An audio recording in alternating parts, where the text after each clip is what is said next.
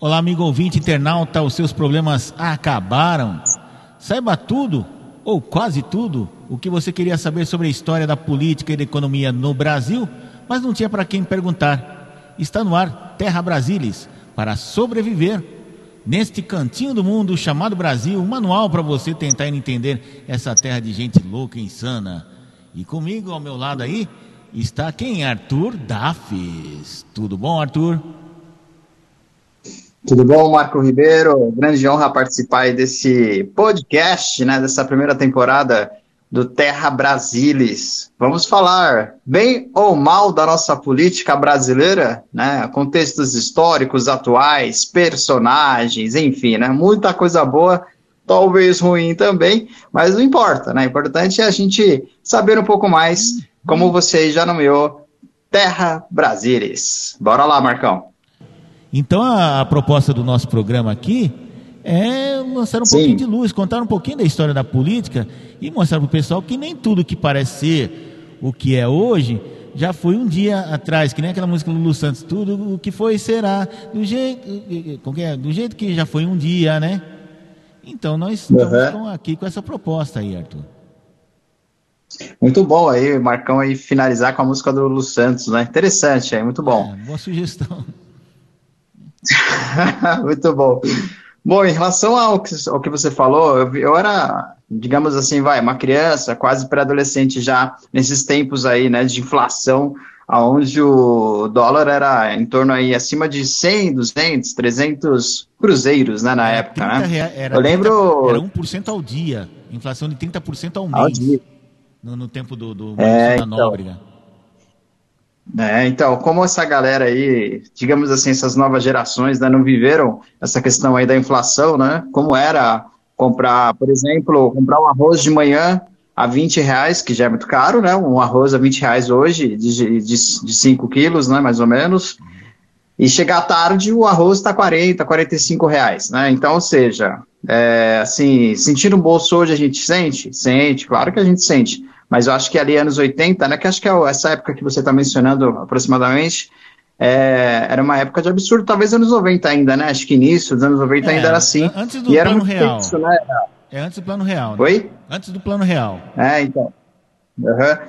Então era assim, eu lembro que o, os ministros, lembro não, né, mas assim, de forma bem, ainda já, ainda criança, mas depois a gente estuda um pouco, né, Marco, um pouquinho, né, a gente não é aí o, o especialista, pelo menos eu, né, não sou especialista em economia, mas é claro, por curiosidade, estudamos e vimos um pouco daquelas cédulas antigas, né, da, é, Cruzeiro, Cruzado Novo, Sim. enfim, todas essas moedas que na verdade, né, eram, deixava o brasileiro em situação difícil, né, situação complicada, e era mais assim, até brincando com a nova moeda, nossa, né, a nova moeda já antiga, digamos assim, o real, era, um, era uma moeda de ficção que a gente tinha, né, cruzado, cruzeiro, e não dava em nada. Infelizmente, em relação à economia, pensando em economia, era difícil até acho que viver o dia a dia, né? Porque você não sabia o quanto do seu orçamento ali ligado ao seu salário, o quanto que você é, iria despendiar, né? Digamos assim, iria gastar é, quando chegasse no fim do mês. É, o, o, o pensamento era: gastei quantos mil cruzeiros ou quantos mil cruzados apenas para comer, né? Que era o básico da vida, né? Que é o básico da vida até hoje. E é verdade o que você falou, né? a economia tem muita conexão com a política. Infelizmente, nós temos aí os nossos queridos políticos, né, queridos entre aspas, claro, é, muito envolvidos aí com a, com a economia. Né? Alguns acertam, outros erram, mas é, eu acho que é, é, tudo que você disse aí inicialmente tem uma conexão bem muito forte, infelizmente, né? Não à toa aí, o, quando o Bolsonaro, o, o nosso último presidente, assumiu, ele trouxe o Paulo Guedes e uma das moedas, né, digamos assim, moedas também, é, no sentido figurado, é, ela, era o Paulo Guedes, né, como ele sempre disse, né, Paulo Guedes, né, ele que ele que vai mandar na economia. E é bem isso mesmo. É, então, mas aí a gente passa para o momento presente, né, que a economia, aliás, a política depende de 80% da economia. Tanto é que a gente vê aí, nesses trinta e tantos anos aí de redemocratização, um presidente, um presidente, um governador que seja, ele só consegue ser reeleito se ele fizer, no caso do governador ou prefeito, uma boa administração, ou uma administração que agrade o munícipe ou o morador do Estado. No caso do governo federal, uhum. é tu, o que acaba determinando, a continuidade dele ou não, é o desempenho da economia. Se a economia vai bem, mesmo que ele tenha feito um monte de besteiras, como um certo governante fez aí, que foi até quase caiu, uhum. quase que caiu o processo de impeachment em cima dele, não caiu porque a oposição também ficou com medo, sei lá o que aconteceu, dizem uhum. que tem, tem um, uma estratégia aí das tesouras, né? Ele, ele acaba uhum. se reelegendo porque a economia está bem, porque o que interessa no final para o eleitor, como diz o grande Emílio Surita, é se está dando certo, ele está trabalhando, está ganhando o dinheiro dele, está pagando a escola dos filhos, está podendo se divertir, não sei o quê, ele está pouco se lixando a situação eh, política do país, se é esquerda, se é direita, se é centro. Agora, se a coisa está feia, se o desemprego está apertando, se a carecia está grande, se o aumento de preço está muito grande, inflação está alta, o pessoal mais pobre já vai começar a falar, opa, tem coisa errada, esse cara não está servindo. Então, basicamente é isso. Política no Brasil, em qualquer canto do mundo, é basicamente é isso. Né? É, é isso mesmo. A economia política, como você falou, né? A política, ela depende 80% da economia, né? Então, assim, se você tem muito desemprego, o índice de desemprego é muito alto, se a inflação é muito alta, se os juros são extremamente altos, enfim. Se tudo é muito alto, seja no modo negativo, claro, é claro que essa conta alguém vai ter que pagar, possivelmente, né? No primeiro momento, quem paga é o povo, né? Sociedade, né, Marco? É óbvio, né? E depois algum político paga aí em relação aí o, ao que o povo, né? Não só o povo, infelizmente, né? Deveria ser, né? O maior poder emanado do povo, mas nem sempre é assim mas de certo modo o povo consegue ali dar um termômetro, né? Aí, claro, a oposição usa desse termômetro para ou provocar possível impeachment, ou então para ficar ali é, jogando, digamos assim, é, é, como é que se diz? É, água no chope, né? De algum político, enfim, né? Tentando puxar o tapete. Então, para a gente exemplificar aqui como, como a economia influencia na política, vamos tentar entender a parte política, porque como nós vimos aí, o, o brasileiro, né, as gerações mais novas que não viveram essa, é, é os anos 80, 70, até 70, né, 80, 90, até diria os anos 2000, Sim. porque eram crianças tal, não tem memória disso, como, como é importante a gente conhecer a história da, da política pela política, é. né? Para a gente saber escolher melhor os candidatos, saber escolher melhor qual, qual é o plano, qual é o projeto de, de poder que a gente é, vai, vai corroborar, como também na parte econômica, que é diretamente afetada. Por exemplo, recentemente Sim. nós tivemos aí o 7 de setembro, comemoração do 7 de setembro, que a oposição ao, ao governo federal atual, o presidente Jair Messias Bolsonaro, é, quis colocar que era uma, uma, uma manifestação de apoio ao presidente Jair Bolsonaro. Na verdade, não era bem isso. Né? É, claro, tinha apoio também, que tem sempre o pessoal que, que o apoia incessantemente, mas na verdade era apoio ao presidente da República, ao, à figura do presidente da República, aquele que está comandando o país. Ou seja, se, se o presidente da República fundar, a gente vai junto. Né? Isso daí em qualquer lugar do mundo. Né? Então, tanto é que Sim. tinha muita gente que nem votou no Bolsonaro, votou e depois viu que não é nada disso, mas falou: não, vou para a rua para mostrar para o pessoal que se continuar é, bater no governo federal do jeito que está tá, tá acontecendo aí, vai, vai ficar, a situação vai ficar difícil. Então ele foi lá, né? não foi ele que convocou, né? foram, foram os, o pessoal que, que é adepto, de, adepto deles é, acabou convocando, né? E ele falou: não, se vocês forem para as ruas, eu vou lá junto. Ele cumpriu essa promessa aí. Se bem que a oposição sempre tenta colocar, colocar na, nas costas dele, né? Aquele papelzinho escrito lá: ele não cumpre promessas, né? É, político não cumprir promessa é uma coisa normal em qualquer parte do mundo, né? Às vezes ele não cumpre promessa porque vê que é uma roubada, né? Às vezes cumpre promessa só para é, fazer render o bloco, esse tipo de coisa, né? Mas a gente comparou Sim. que nós tivemos milhões de pessoas na rua, ninguém sabe contar direito, né? Mas foi muita gente. Eu tenho até um exemplo de um amigo meu que mora em São Bernardo, no centro de São Bernardo, amigo meu muitos anos, né? Que é que é, uhum. é, é partidário, não gosto de chamar de bolsonarista, que bolsonarista dá, lembra de malufista, de marista, né? Que, que apoia o presidente, que gosta do presidente, do trabalho que ele está fazendo, apesar de não estar tá tendo um bom desempenho, né? Por causa da, da Covid e tal. Ele falou que ele saiu de casa às 10 da manhã, foi de carro até o Paraíso, deixou lá no estacionamento, aí foi andando a pé. Conforme ele ia chegando a pé, ia aglomerando, ia aumentando o número de pessoas lá na rua, lá, já na Bernardino de Campos. Né? A Paulista toda fechada, tiveram que fechar Bernardino de Campos, senão não ia estar. Uhum. Aí ele chegou no Hospital Santa Catarina, já estava difícil de andar. Já estava uma fila enorme, né? Aí quando ele foi entrando lá, acho que ele passou as barreiras ali, Hospital Santa Catarina, logo no começo, Instituto Cultural Itaú, o carro, o carro de Sim. som onde o Bolsonaro ia, ia falar, né, ia fazer o discurso, estava ali em frente ao MASP. Não, em frente ao, ao MASP, é em frente ao MASP. Ele disse que quando chegou uhum. na esquina da Brigadeira já não conseguia ir nem mais para frente nem mais para trás. Para você ver o tanto de gente que tinha. Né? E isso ele me falando, Sim. falou, Marcão, eu não consegui, eu consegui ver o caminhãozinho bem de longe. Por sorte eles colocaram sons bem potentes, que o pessoal sabe fazer esse tipo de coisa, então dava para ouvir direitinho o que ele falava, né? Mas assim, eu não consegui chegar, devia ter o quê? Uns 500, 600 metros, acho que até mais, né? Não sei.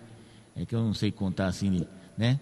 Mas, ah, mas só uhum. interessante que a imprensa, né? A grande imprensa, nossa grande imprensa, os grandes jornais, né? Os outroras grandes jornais, as grandes redes de televisão deram pouco destaque, que foi um evento muito grande, não só aqui, como em Brasília foi maior ainda, né? No, no Rio de Janeiro e em algumas outras capitais também, em algumas cidades também, né?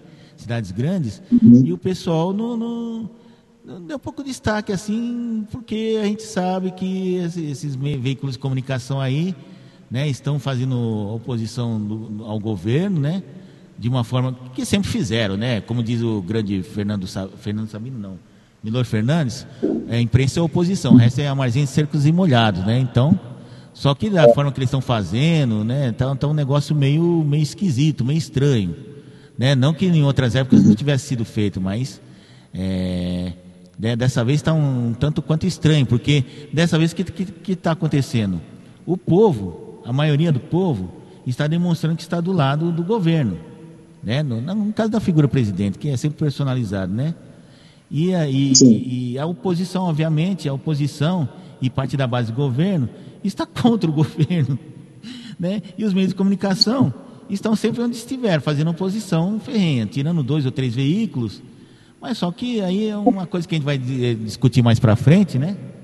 Que, que não é o momento agora, que eu queria comparar esse momento aí, a gente vai comparar hoje, com um, um movimento é, de rua, né? Que o pessoal diz ah, que o brasileiro sempre teve fama, né? Você lembra disso? De ser alienado, de não ligar para a política, deixar os políticos correrem soltos, porque achava que é, era assim mesmo, não resolvia nada tal, mas não é bem verdade não, porque nós uhum. tivemos em várias fases da, da história do Brasil, não só movimentos de manifestação, como também movimentos armados, uhum. né? Eu não sei se você já deve ter é, estudado lá no tempo de ginásio a balaiada, a sabinada, né? A, a, a, teve na Paraíba também um em movimento. Confidência. Em confidência, em confidência, bem lembrado a balaiada, uhum. que acho que foi no Maranhão, a sabinada, que foi nos Sabinos, a Revolução Farroupilha, né? Do Rio Grande do Sul. Uhum. Tanto, tanto, é que parece que ontem ou hoje era, era feriado no Rio Grande do Sul para comemorar alguma coisa da Revolução Farroupilha, que eles de, de, chegaram Isso. a decretar, eh, chegaram entre 1835 e 45, eles decretaram a República do Rio Grande, o Rio Grande do Sul se separou do resto do Brasil, assim como a província cisplatina, conseguiu se separar na época do, acho que na época do Dom Pedro, Reinaldo Dom Pedro I, e, e criou a República do Uruguai, está lá separada até hoje, né? Para quem não sabe, uhum. viu, molecada? O Uruguai já foi um estado brasileiro, já foi uma província brasileira, só que eles conseguiram fazer uma revolução, né? E se separaram e, e se tornou a primeira ou a segunda república a ser implantada aqui no, no na, na, América do Sul. E está aí até hoje. Inclusive, né? Inclusive São Paulo, hein, Marco? Né? Inclusive a Revolução de 32 também traz um pouco desse retrato aí, né? De um, ah, sim, Revolução de, Brasil, de 32. Né? Seria bem, diferente. Bem lembrado, mas só que a Revolução de 32 não tinha um, um caráter separatista, né? Como alguns querem. A, a, hoje estão retomando essa narrativa que é totalmente falsa. A Revolução de 32 é, tinha, tinha como objetivo voltar à Constituição, voltar ao Estado político de o Estado é, democrático de direito. Sim porque o Getúlio Vargas assumiu na, tomou, assumiu na mão grande, não foi eleito, assumiu na mão grande, era para assumir, se não me engano, Epitácio Pessoa, né? É, não lembro quem que tinha sido, Júlio Prestes, Brasil, o paulista Júlio Prestes, aí João, João Pessoa, aí o, o meu Deus, Getúlio Vargas, que era um militar lá do sul, fez um forrobodó todo, todo todo esquema, tudo tal, aproveitou a morte do, do João Pessoa, lá na, lá na Paraíba, para dizer que essa política café com leite estava matando irmãos, e armou todo o circo, né? Fez toda a narrativa e acabou tomando o poder central com, a, com o apoio do exército, já que ele era militar também do exército, né? E governou por três anos sem, sem constituição nem nada. Falou, não, essa constituição da República Velha não serve mais. Aí, que que, por dois anos, né? Aí que os paulistas fizeram, falou, não, desse jeito não dá, o cara vai ficar mandando lá do Rio de Janeiro, colocou um interventor aqui em São Paulo, que tinha sido eleito, tudo, né? E aí eles foram para vias de fato. Mas não foi só uma revolução. Por que, que chama revolução constitucionalista? Porque não, não, e não revolução paulista? Porque Mato Grosso do Sul e Rio Grande do Sul também entraram nessa, e Santa Catarina também. Só que na hora H, quando, a, quando, a, quando o bicho começou a pegar, só São Paulo e parte de Mato Grosso, Mato Grosso Sul não, Mato Grosso, é que foram brigar com, com as tropas federais, que vinham do Rio de Janeiro né, que era aqui do lado, e principalmente Minas Gerais. Né? Mas isso daí a gente vai ter, tratar outro dia, né? Porque o assunto aqui não é esse. Nós vamos falar das manifestações. Então, ao longo do tempo, nós tivemos várias manifesta manifestações de vulto quase tão grande quanto essa daqui de 7 de setembro, né? Nós lembramos das jornadas de, de 2013, né? Por causa da passeata dos 20 centavos, que acabou virando uma grande passeata contra, é, contra o, contra a corrupção, né? algumas medidas que o governo queria tomar, medidas provisórias que iam parar, que era para tirar os poderes do, do, do, Ministério Público de Investigação, né? E acabou uhum. se emendando uma coisinha na outra, coisinha na outra, coisinha na outra, passeata dos 20 centavos acabou virando uma grande manifestação como se, há muito não se via, né? E o grande palco dessa vez era a Avenida Paulista. Né? E isso é muito interessante, né, Marco, essa, essa, essa passeata, e na verdade não é passeata, né, a manifestação das jornadas de junho, essa eu lembro, né, ah, esse, você também lembra, é claro, né, que lembro, foi uma das últimas sim. aí mais, foi a mais recente, porque foi justamente em 2013, lembra, do ano de pré-copa, né, onde na verdade estava toda a sociedade, né, contra, inclusive a Copa do Mundo, né. É, na verdade, essas manifestações foi contra tudo que o brasileiro achava que estava errado. O brasileiro, de repente, se lembrou que ele podia ir para as ruas manifestar, protestar, que se ele fizesse isso, o, o, o, Estado, né, os representantes do Estado tinham que mudar de opinião, como aconteceu em 92 com o Collor e como aconteceu isso. no nosso tema de hoje aqui, que foi em 1984, que foi a manifestação do quê, meu caro, meu caro Arthur? Já. Oi? As diretas já. Né? Isso. Então, vamos, vamos fazer um histórico aqui. Não sei se você tem aí ou tem aqui. Você quer falar um pouco sobre a direta já? Vou pedir para você iniciar, Marco. Você que é o nosso especialista aí né, em, em política, né, um grande historiador. E eu vou continuando contigo sempre complementando. Eu estou aqui também com alguns arquivos, abrindo aqui alguns arquivos. Ah, com a internet, infelizmente, no computador mais ou menos, mas a do celular está tudo bem, fica tranquilo, bora continuar. Então, o, as diretas já, eu estou me valendo aqui do, dos dados que estão no Wikipedia, mas eu já verifiquei, né, que o Wikipedia é um negócio meio complicado, mas é, não tem problema desde uhum. que você olhe lá embaixo, lá o pezinho biográfico, é de onde foram tirados, né? Então, conforme vão passando os tópicos, a pessoa vai marcando, então você vê que, que dá, é verificável, né, o que eles estão falando, né? Pelo menos tem uma fonte é, é, de credibilidade, né? Um jornal, um artigo, um, um jornal, uma revista, alguma coisa desse tipo, né? Então, a Direta Sim. Já foi um movimento político de cunho popular que teve como objetivo a retomada das eleições diretas ao cargo da presidência da República. Durante a ditadura militar, isso daqui é um grifo, ditadura militar, quem está chamando hum. assim é a escritora Juliana Bezerra, né? Direta Já, o que foi, e o resumo movimento, toda a matéria, né? É, não, não uhum. lembro dessa revista, que chama Ditadura Militar, que hoje em dia alguns, alguns, alguns, é, alguns, alguns, alguns políticos, né, chamam de é, regime militar. É, em fato é verdade, mas isso daí é uma questão de semântica, né, que a gente pode tratar em uma outra hora se houver tempo, né. A possibilidade isso. das eleições diretas para a eleição hum. à presidência da República no Brasil durante o regime eleitoral se concretizou com a votação da proposta da emenda constitucional Dante de Oliveira pelo Congresso. Entretanto, a proposta da emenda constitucional não é que foi rejeitada, ela, ela, ela, ela foi aprovada, né? Teve maioria de votos a favor, só que ela não atingiu o mínimo constitucional, já que se tratava de uma, de uma emenda, né? Então precisa ter um mínimo dois terços ou três quintos na época, né?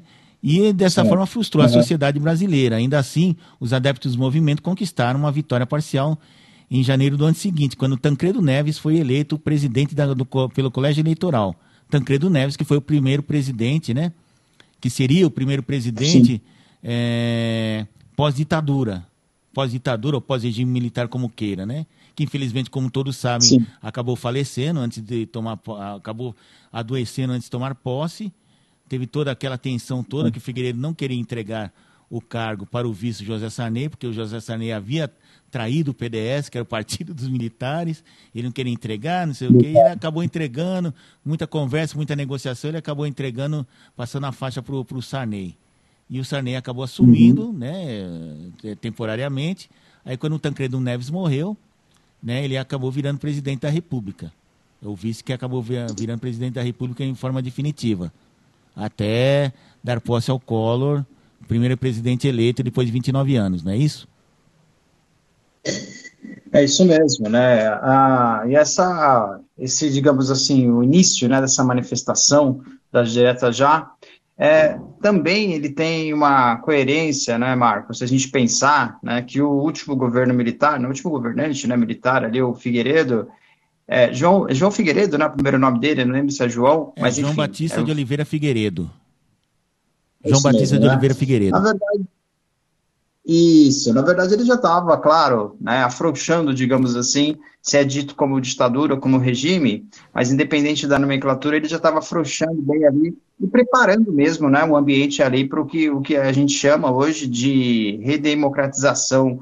Né, e é claro, depois foi inflado né, é, todo esse, é, toda esse, essa manifestação, esse modo né, de chegar e apresentar né, o, a sociedade que ó, o Brasil agora vai ser diferente, né, não será mais governado ali pelos, no âmbito federal, digamos assim, né, pelos militares e agora sim por civis.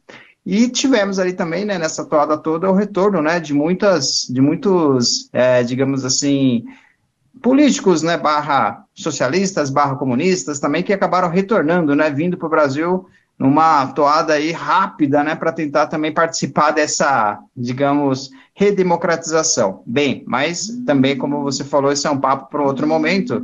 E, e até dizendo também que acho que uma das, um dos senhores, né, que era uma das bandeiras aí, o próprio Dante Oliveira, mas o próprio Ulisses Guimarães também era muito forte, né, nessa bandeira dita a, em prol da, de redemocratizar o país, e não só Ulisses Guimarães também, um outro né, personagem muito, muito destacado que percebeu que era o momento também de chegar firme, né, ou, digamos, chegar forte né, nesse cenário, o senhor Luiz Inácio, né, que conhecemos aí como Lula também. Né, ele aproveitou, inclusive, é, todo aquele movimento sindicalista ali na época, né, os metalúrgicos, ali em pleno anos 80, aquela fervura né, dos, é, dos metalúrgicos, do sindicato, né, digamos, dos metalúrgicos, para também é, fazer parte desse cenário e acho que foi bom para ele, né? No sentido de imagem política, né? Foi bom para ele, sim, né? Para ele mesmo, né? Mas aí temos é, outros diversos personagens políticos, o próprio Tancredo Neves, que acabou falecendo também depois. Na verdade, depois não, né? Antes de assumir né, o que seria a presidência por ele. E aí eu entendo que, ao meu ver, tá, Marco? Mas aí até eu vou, vou perguntar para ti. Se fosse o Tancredo Neves assumido, tivesse assumido né, o nosso país, seria um país diferente, um outro cenário? Ah, claro que é hipotético, mas enfim. Né? Eu, eu, eu, eu quero fazer esse exercício do si, eu creio que seria assim, viu? Eu creio que seria assim porque o Tancredo Neves, para quem não se lembra, ele foi é, ministro, primeiro ministro do João Goulart. Porque o que, que aconteceu? Tem que, tem que voltar lá atrás. Você vê que a história do Brasil é cheia de, de, de, de, de, links voltando para trás, né? Ah, em 61, Sim. 1960, em 1960, é. Jânio Quadros ganhou a eleição né, para presidente. Certo. Só que ele não tinha maioria. Então ele sofreu é. mais ou menos o que sofre hoje o Bolsonaro, né? Então ele apresentava o projeto, o pessoal não ia, apresentava o proje outro projeto não ia, E ele adorava o factório. Então todo dia ele fazia alguma coisinha que era para ficar na, na, na, capa das manchetes de jornais e ficava, né? Pelo simples fato de ser presidente, Sim. ficava. Até que um dia ele dizem, dizem, né? Alguns teóricos, ele morreu sem contar se era isso mesmo, jamais contou, que ele tentou dar um golpe. Qual que era o golpe? Tentar fechar o Congresso. Então, o que, que ele, qual, é, qual era o cálculo político que ele fez? Ele queria chegar, é, como ele viu que tinha minoria, ele ia chegar e falar: Olha, não estão deixando eu governar, o negócio é o seguinte, eu vou renunciar. Eu vou renunciar porque não tem condições de governar, eu vou ir embora, pegar meu boné e foi embora. Porque o que que pensavam esse, esse pessoal que, que tem, desenvolveu essa teoria? Que o Jânio Quadros, né? Ele renunciando, uhum. o pessoal do Congresso ia falar, não, pelo amor de Deus, Jânio, não faz isso não, pelo amor de Deus, porque senão vai entrar uma ditadura, tal, não sei o quê. Olha, o que, que você está precisando, não sei o quê. Beleza, ele blefou, né? Fez o tal do blefe aí, como se, se joga no, no, no, baralho, aí no poker, né? Ele blefou achando que ele, apresentando a carta de renúncia, o pessoal do Congresso ia se ajoelhar, todo mundo se ajoelhar, não, fica aí. Aí ele falou, então agora vai ser tudo do meu mesmo jeito aqui, vou fechar aqui, fazer aqui, ter o poder total, né? né? Uhum. É, aí o que aconteceu? Ele chegou, fez a renúncia no dia 25 de agosto, e o pessoal não fez nada.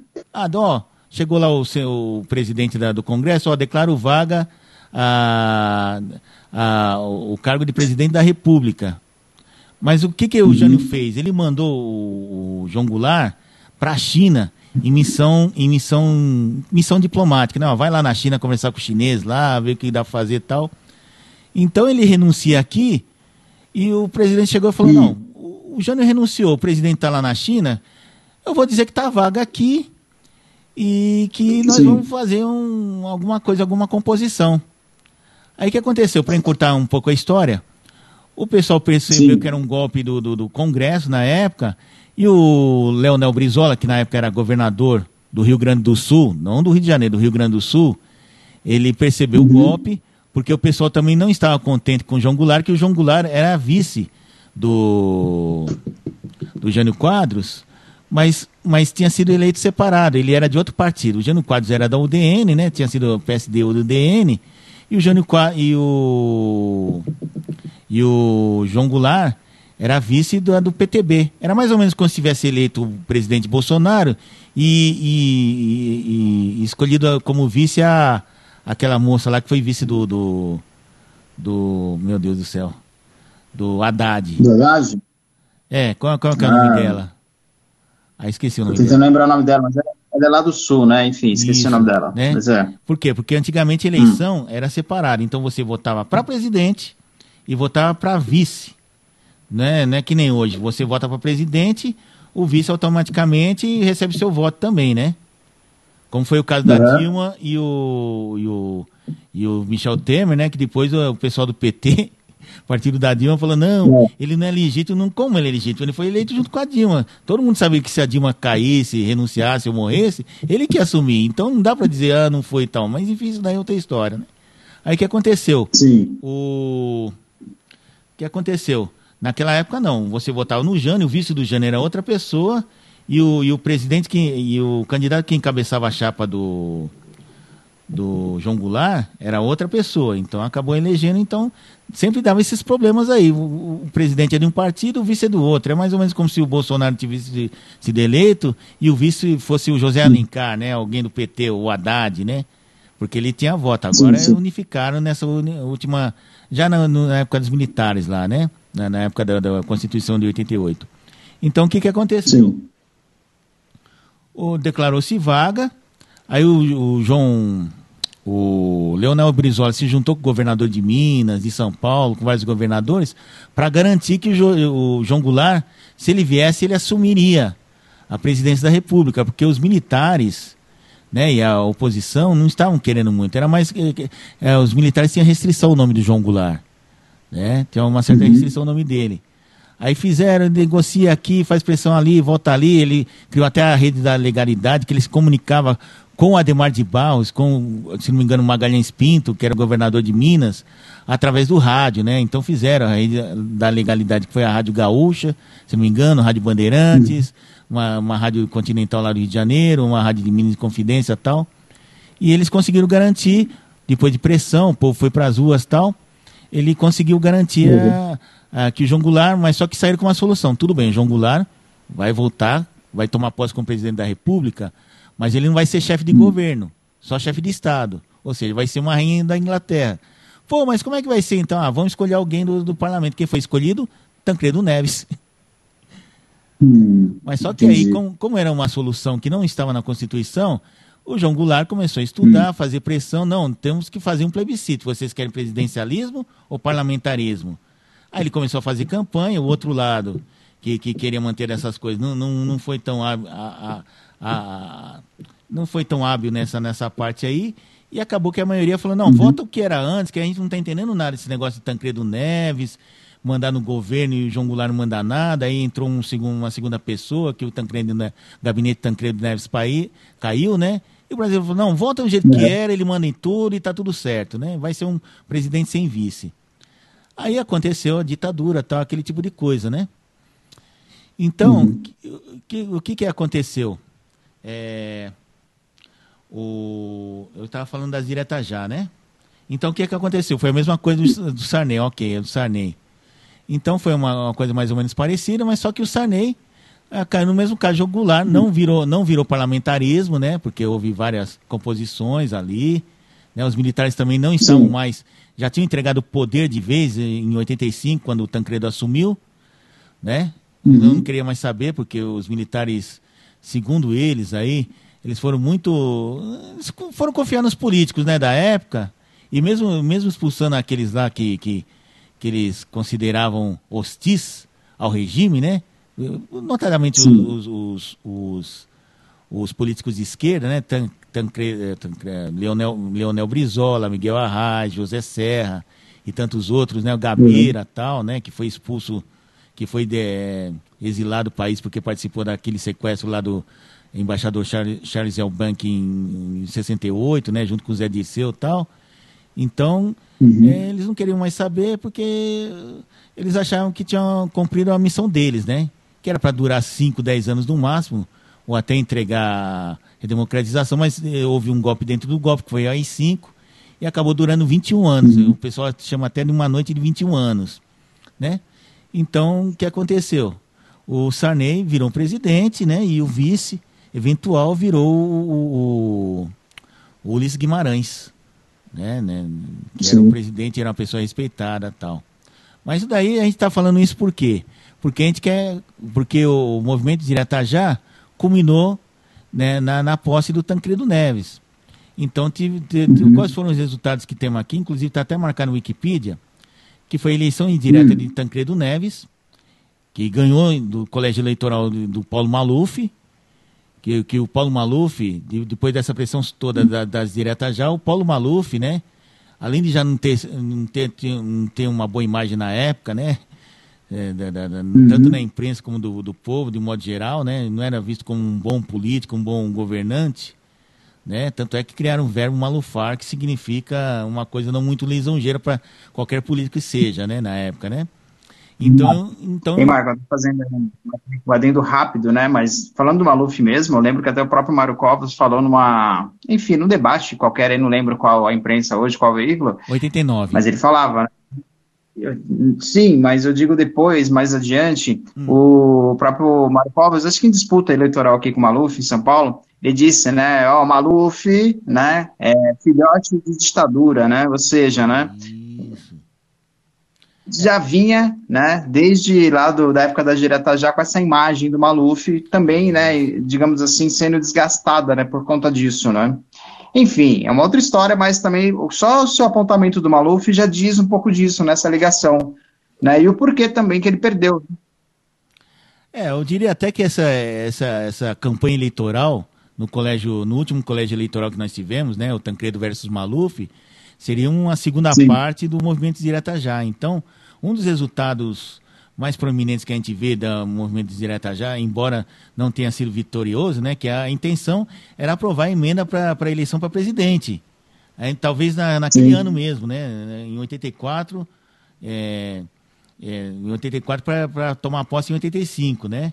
Era, por isso que era direta uhum. já. Então, ia votar em emenda em abril, em maio já começava a ser a campanha, né? Os partidos se, se se compunham, é, se, iam, iam se preparar para em outubro ou novembro já ter eleição para presidente para ele tomar posse em março de, 2000, de, de 85, que foi quando o Tancredo uhum. Neves tan,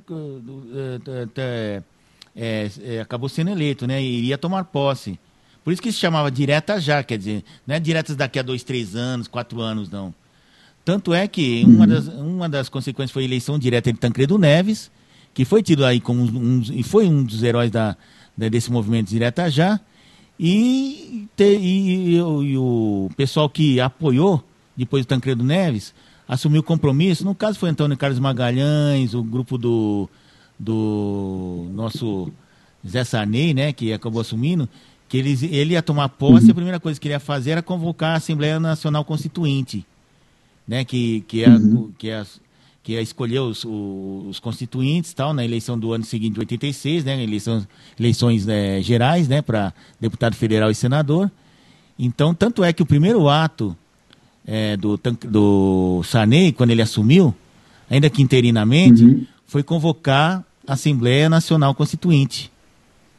Né? Não, ele assumiu o compromisso que ele ia convocar a Assembleia Nacional Constituinte no dia, no dia 1 de janeiro de, de 1 de fevereiro de 87, quando voltasse, quando o novo, quando o novo, quando a nova Congresso Nacional fosse eleito em 86. E até aproveitando aqui o é, em torno né, dessas diretas já, é, como sempre, né, todos esses movimentos, essas manifestações, enfim, no caso da direta já também é, sempre há uma união de diversas siglas, né, digamos assim, Marco, né, OAB, ABI, né, que também acabou sendo né, a Associação Brasileira é, de Imprensa, a própria CUT também, a CNBB, enfim, todas essas Isso. siglas, né, que fazem parte, digamos assim, de uma parte da sociedade, também estavam ali unidas em apoio, né, incentivando aí essa, incentivando as diretas já. Segundo o Marcelo Ridente, né, esse Marcelo Ridente é da professor de Sociologia da Universidade Estadual de Campinas, né, da Unicamp. E esse texto, essa aspas que eu vou falar dele aqui, é vinculado aí à memória do memória EBC, né, do veículo.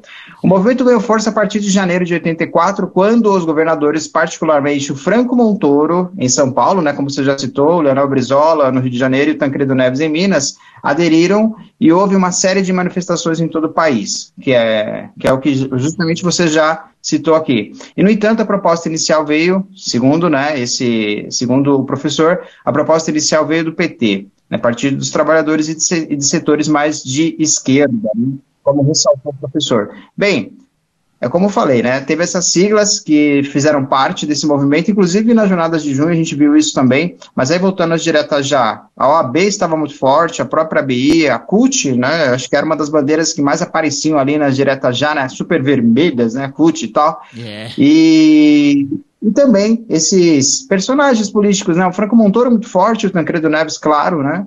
Para presidente, e também o Leonel Brizola, muito forte no Rio de Janeiro. Mas além desses três, ali, tivemos outros também, né, Marco? O próprio Ulisses, né? O oh. Maluf em si, né? Disputando ali, entre aqui outros, eu né? tenho, né? Viu, Arthur? Aqui, ó. O movimento agregou diversos setores da sociedade brasileira, quer dizer, foi um, um, um movimento suprapartidário, né? Que, que, que aglomerou outra, outros movimentos sociais, né, outros agrupamentos sociais, não só os políticos, né, participaram inúmeros partidos uhum. políticos de oposição ao regime, ao regime de então, né, ao regime ditatorial aqui, está dizendo, né, além Sim. de lideranças sindicais, uhum. civis, artísticas, estudantis e jornalísticas. Dentre os políticos uhum. destacaram-se Tancredo Neves, que foi o, o não, a ideia não foi dele, a ideia foi do Teotônio Vilela, que acabou falecendo durante a campanha, um pouquinho antes da, da campanha pegar fôlego, né, as diretas já, né? Teotônio Vilela, que foi Sim. um cara que também lutou pela, pela redemocratização, pela, pela anistia, então ele foi visitar os presídios, ver quem que tá preso, quem está solto, né? Foi, foi uma figura uhum. que, que merece um capítulo à parte qualquer hora dessas aí, viu, Teotônio Vilela. Senador de Alagoas, hein? Sim. Tanto é que ele ganhou uma música do Milton Nascimento, o Menestrel de Alagoas, né? Música linda, por sinal, cantaram por Fafá de Belém. Aí tem aqui Leonel Brizola, Miguel Arraes, José Richa, Ulisses Guimarães, José Richa, governador do Paraná, Ulisses Guimarães, deputado federal e futuro presidente do, do, da Câmara dos Deputados, né? Franco Montoro, governador, uhum. então governador de São Paulo, Dante de Oliveira, deputado pelo Mato Grosso, Mário Covas, que era na época deputado federal, não, é, não, é, não, é, não, é, não havia sido eleito é, senador. Gerson Camata, Gerson Camata, que era do Espírito Santo, né? E uhum. Orestes Quercia, que era senador, já era senador para São Paulo, né? E eu, todos esses daqui que eu citei, é, todos eles são falecidos, né? Aí nós temos aqui Luiz Inácio Sim. Lula da Silva, dispensa apresentações, né? Eduardo Suplicy, que também dispensa apresentações, Roberto Freire, né? Fazendo aquela brincadeira vivo ou morto, esses três estão vivos, tá, gente? Pelo menos até o momento aqui, né?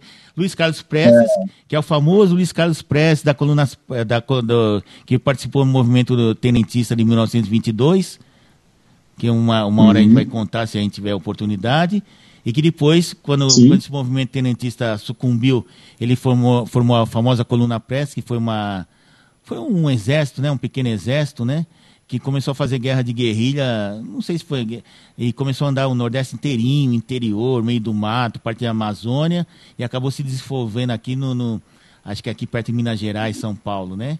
E durou, parece que um ano, um ano Sim. e meio essa marcha. Foi uma marcha, né, na verdade, onde eles iam passando, eles iam é, guerreando, lutando com as forças locais tal, né? Tentando a redemocratização. Isso na época do, do Getúlio Vargas, né? Na fase não sei se do Estado Novo, um pouquinho antes, se não me engano, né? nessa fase 31, 32. Depois a gente verifica direitinho. Fernando Henrique Cardoso, Sim.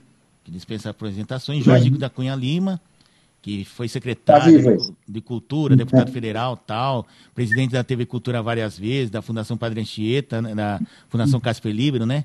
Marcos Freire, Marcos Freire é falecido, né? Era um grande político uhum. pernambucano, né? E foi presidente da Caixa, Fernando Lira, que era conterrâneo de Sarney, não, de Pernambuco, né? Que foi um braço direito de Sarney durante o governo Sarney, fez, exerceu várias funções, foi ministro da Justiça, né? Ele que ele é. foi um dos propulsores aí do fim da censura, censura prévia, né? Ele que foi um dos uhum. incentivadores, né? O grande feito dele. Jarbas Vasconcelos, senador pernambucano, né? Que hoje é que hoje ainda está nativa, né? Não sei se ele ainda está no Congresso, mas está vivo, né? Isso é importante. Sim. E Moreira Franco, ex-governador do Rio de Janeiro, de 86, 87 a 90, né? Foi eleito na, na onda do Plano Cruzado e tal. Também destacaram... E o Brizola também, né? É, o Brizola eu falei lá em cima, né? Foi um dos primeiros, né? Ah, aí nós, aí uhum. nós, nós temos aqui, entre as personalidades que não eram políticas, né? É, do mundo da política. Heráclito, Heráclito Fontoura Sobral Pinto que foi um jurista brasileiro, grande jurista brasileiro do século XX, né? Foi ferrenho defensor dos direitos humanos, especialmente durante a ditadura do Estado Novo e a ditadura militar, é, pós-64. Uhum. Formou-se pela Faculdade Nacional de Direito, Rio de Janeiro. Né? Tinha até uma brincadeira do pessoal do Cacete e Planeta, no tempo que eles ainda faziam impresso, que eles fa falavam uhum. assim, é, Sobral mata cobre e mostra o pinto, né? Aquela coisa toda, né? Sócrates, você sabe quem foi esse tal de Sócrates brasileiro, Sampaio Só, Souza Vieira de Oliveira? O irmão de Raí, né? Só isso, né? E é, o irmão um mais dos... feio do Raí, segundo ele mesmo falava, né? Então, foi um. É, né? foi até... Jogador do mais famoso no Corinthians, né? mas era, era ele bandeirava muito pela política também, né? E ele era um muito, sujeito politizado, ele era médico de formação, né? Que ele se formou um dos poucos naquele tempo, hoje em dia é um pouco um pouquinho mais comum, né? Mas naquele tempo era raro você ver um jogador de futebol é, ter formação de curso superior. Que eu me lembro naquela época lá Sim. só tinha ele, o Tostão, né? Que se formou médico também. Né? Então, uhum. e ele era um grande ativista político, né, de esquerda, né? Até permaneceu assim até morrer, né? Tanto é que um deles, um, filho bem... dele, um dos filhos dele se chama Fidel, né? Fidel. Né? Pra você ver, né? Ele era bem ferrenho mesmo. Era ele, o próprio Casagrande também, né? No, é. Claro, né? Em momentos diferentes. Mas o Casagrande também ia nessa toada, mas mais o. Muito, muito, né? Nessa liderança e como ativista político mesmo, o próprio Sócrates. É, se a gente pode falar em algum ativista político na área dos esportes, né? Independentemente do lado que ele ocupava aí do espectro do político, um deles foi o do Dr. Sócrates, né? Tanto é que an anos antes ele tinha feito ele tinha ele, o Casagrande, o Zenon e outros é, craques lá do Corinthians lideraram aquele famoso movimento da democracia corintiana, que tentava modificar um pouco o aspecto do futebol, né?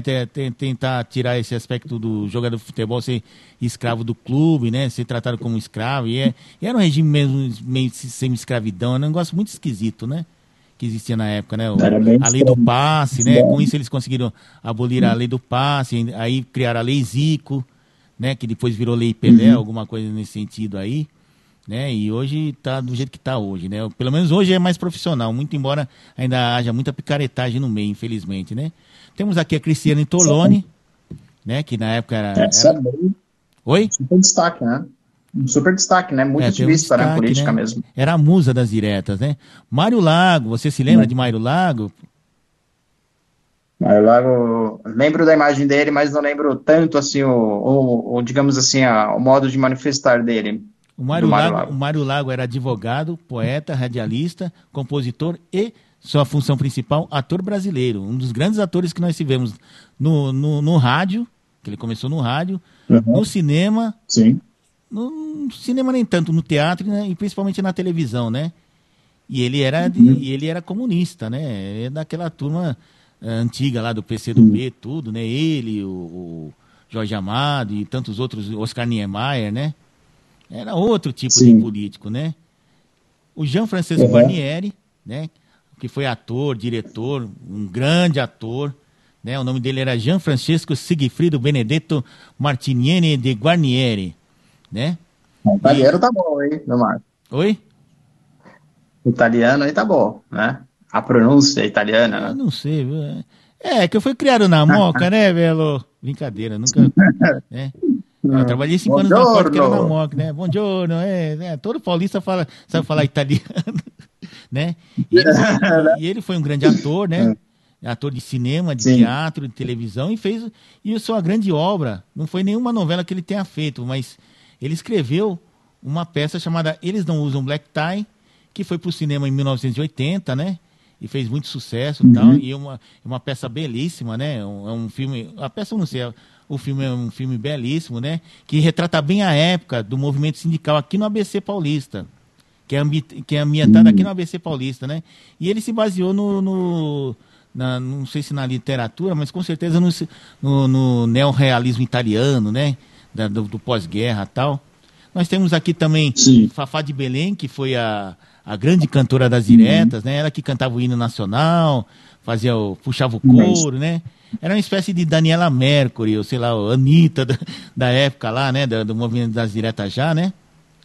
Nós tivemos também Chico hum. Buarque, que tinha, que tinha que estar nisso uhum. daí, né? Que, que era, era, era ligado que sempre foi identificado assim como um artista anti-ditadura, né? Ele, Fafá de Belém, Milton Nascimento nem tanto, Caetano Veloso nem tanto, mas era mais Chico Buarque que personificava o movimento de oposição entre os artistas brasileiros, né? Oposição ao regime, né?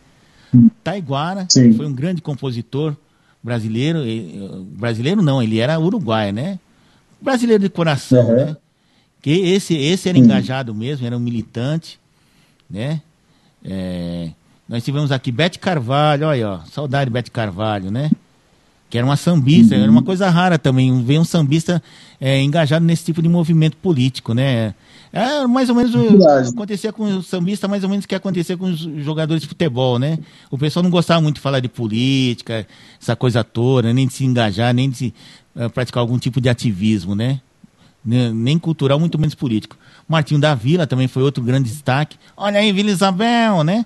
Vila, Martinho da Vila, precisa uhum. dizer quem é Martinho da Vila. Se, se, se, você não souber quem, for, quem é Martinho da Vila, meu amigo, você tem que ouvir mais Spotify, né? Exatamente, né? O Martinho da Vila, e hoje acho que faz, talvez, aí já só fazendo um, abrindo parênteses, Marco, mas no dia de hoje o Zeca Pagodinho faz um pouco disso, né? Do Martinho hoje, né? Essa questão de oposição, eventualmente ele solta alguma coisa nas redes sociais próprias, né, dele mesmo, sobre essa questão de é, vacinação, um pouco contra aí o governo, enfim, né, então, os, como você falou, os sambistas agora estão um pouco mais engajados, ou de certo modo olhando, né, um pouco para a política, claro, com a ótica deles, né, não, não vejo, assim, um grande engajamento, mas eventualmente eles dão umas, é, digamos assim, agulhadas no governo. É, que no exterior é mais comum, né? Você vê os grandes artistas, os grandes astros, né? Principalmente do rock, do pop, se engajarem, né? Uhum. Engajarem politicamente, não necessariamente é, de, sendo de direita ou de esquerda, mas se engajarem é, politicamente em causas humanitárias, né? Fome na África, Sim. sei lá, desmatamento não sei aonde, né? e por aí vai, né? Você lembra? dentro do país. Só para de novo abrir. É, desculpa, só para abrir esse parênteses de novo, Marcos. Você lembra do We Are the World? Sim, We Are the Children? Sim, sim, sim, lembro, com certeza. É 90, né? Isso, né? Aliás, só Aliás, We Are the World é outra. We we are, só, só abrindo um parênteses rapidinho aqui, né? Porque a gente não está falando. We Are the World, na época que surgiu We Are the World, surgiram outros 10 ou 12 movimentos parecidos, né? Aqui no Brasil nós tivemos o SOS Nordeste, que participaram vários artistas no mesmo molde, né? Que inclusive você comprava uhum. o disquinho, é, você comprava o disquinho na Caixa Econômica Federal, ia revertia lá para LBV, LBA tal, e todo mundo participou. Uhum. Bete Carvalho, Martinho da Vila, Roberto e Erasmo Carlos, que eram sempre assim, apolíticos, né? Não gostavam muito de políticas, se engajaram nessa daí. Milton Nascimento, todo mundo, Tim Maia, né? Eu acho uhum. que, né? E o Will Are the World, o primeiro movimento desse tipo que teve aí, desses encontros para é, fazer uma coisa filantrópica, foi aquele do, comandado pelo Bob Geldof, que era um artista, né, uhum. que era um uhum. guitarrista numa banda de rock, de punk rock inglesa, Vultum Rats. Uhum. Ele que organizou todo mundo, chamou os principais astros do, do rock, holandês, rock britânico, né? Incluindo a Irlanda também, o YouTube é da irlandês, mas não é britânico, mas também se engajou né? Chamou Elton John, chamou todo mundo lá para participar. Ele foi o primeiro. Aí dali teve não só o aí depois veio o USA for, USA for Africa, que foi o mais famoso.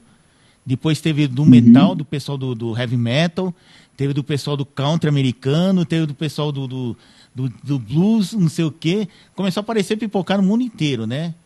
Foi um fenômeno que aconteceu Sim. na época, né, do, do, dos anos 80, né? A época que o pessoal se juntou para fazer música de protesto, ou para fazer uma música para ajudar não sei quem. E aqui no Brasil, né?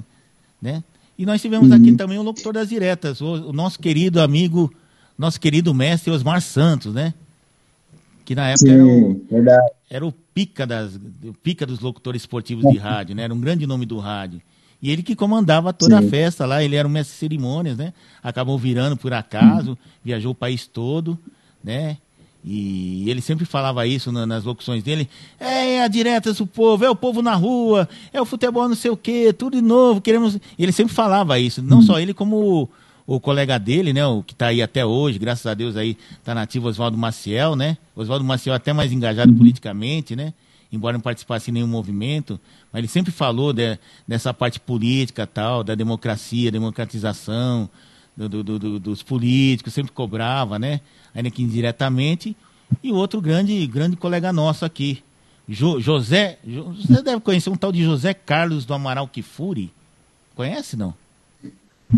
Ah, quem, né? Quem seria o, o é, é, chama né? de Juca, né? Uma vez, uma, uma vez, Marco, acho que em 2000, Oi não vou lembrar agora o ano, mas foi sim, uma sim. vez no lançamento de um livro.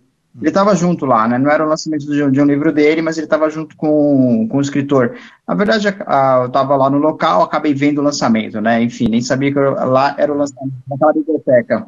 Esqueci aqui na, numa região aqui da Zona Oeste de São Paulo. E aí eu lembro que o Kifuri estava lá, né? Eu falei, ué, né? Tava por ali, é, não conseguia acessar ele, ficar próximo dele, tinha muita gente próximo a ele, né? Não sei porquê, né? Mas enfim, ele é, sempre teve grande participação, né? No, tanto na, no âmbito da um... comunicação. Pode falar. E, é, e era uma coisa rara também, que jornalista esportivo era o último dos jornalistas, o último da, da, assim, da subcategoria do jornalismo que se envolvia com política, Sim. né?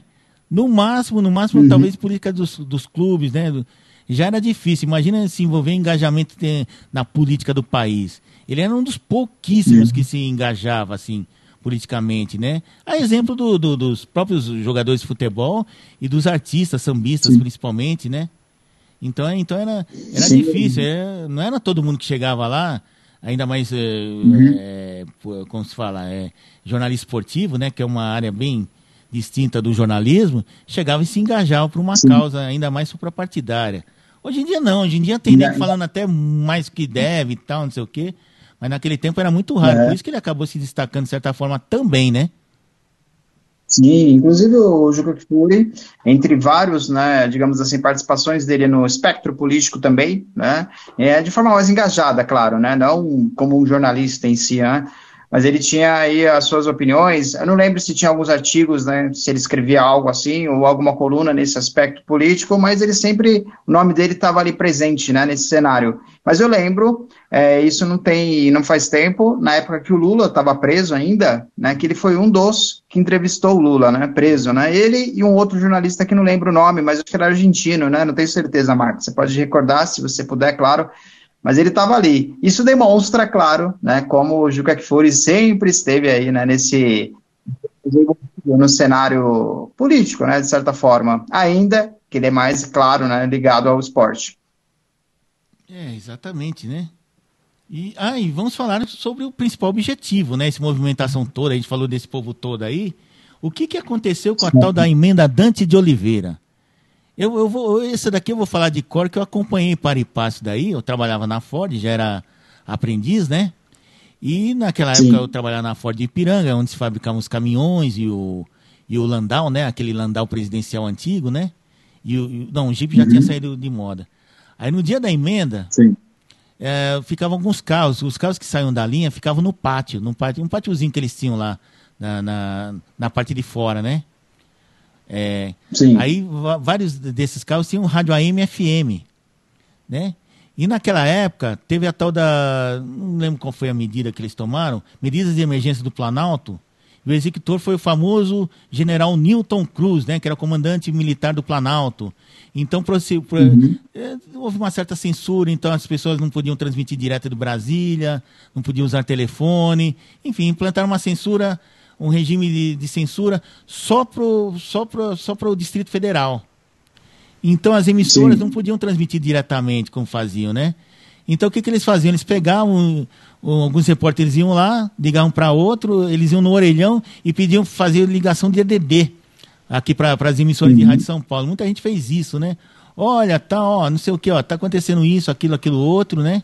Houve, houve toque de recolher, enfim, foi, né, ver a revista, isso aí a gente procura mais detalhadamente, que foram várias medidas, né? Para quê? Para que Sim. o pessoal não tivesse acesso diretamente ao vivo do que estava acontecendo no plenário do Congresso Nacional, né? Sim. Mais ou menos como se hoje em dia alguém chegasse lá e falasse, não, não vai transmitir a, a, tal votação aí. Tira o sinal da TV Senado, tira o sinal da TV Câmara tal, ninguém vai ficar sabendo, só vai ficar sabendo depois que estiver pronto. É, foi mais ou menos isso, mas só que o pessoal brasileiro sempre dá um jeitinho, né? Aí no final o que, que aconteceu? Uhum. É... No final houve a votação, deixa eu ver o resultado aqui. Ó, em 25 de abril de 84, sob grande expectativa dos brasileiros, a emenda das eleições diretas foi votada, obtendo 298 votos a favor, 65 contra e 3 abstenções. Devido a uma manobra de políticos aliados ao regime, né, no caso o PDS, não compareceram 112 deputados, ou seja, esvaziaram a votação ao plenário da Câmara dos Deputados, no dia da votação. A emenda foi rejeitada por não alcançar o número mínimo de votos para sua aprovação. Ou seja, se esse pessoal comparecesse e votasse contra, daria o quórum, mas como é, precisa ser os 298 é, tendo, sendo todos presentes, acabou sendo rejeitada. Né? Às vésperas da votação, o Distrito Federal e alguns municípios goianos foram submetidos a medidas de emergência do Planalto.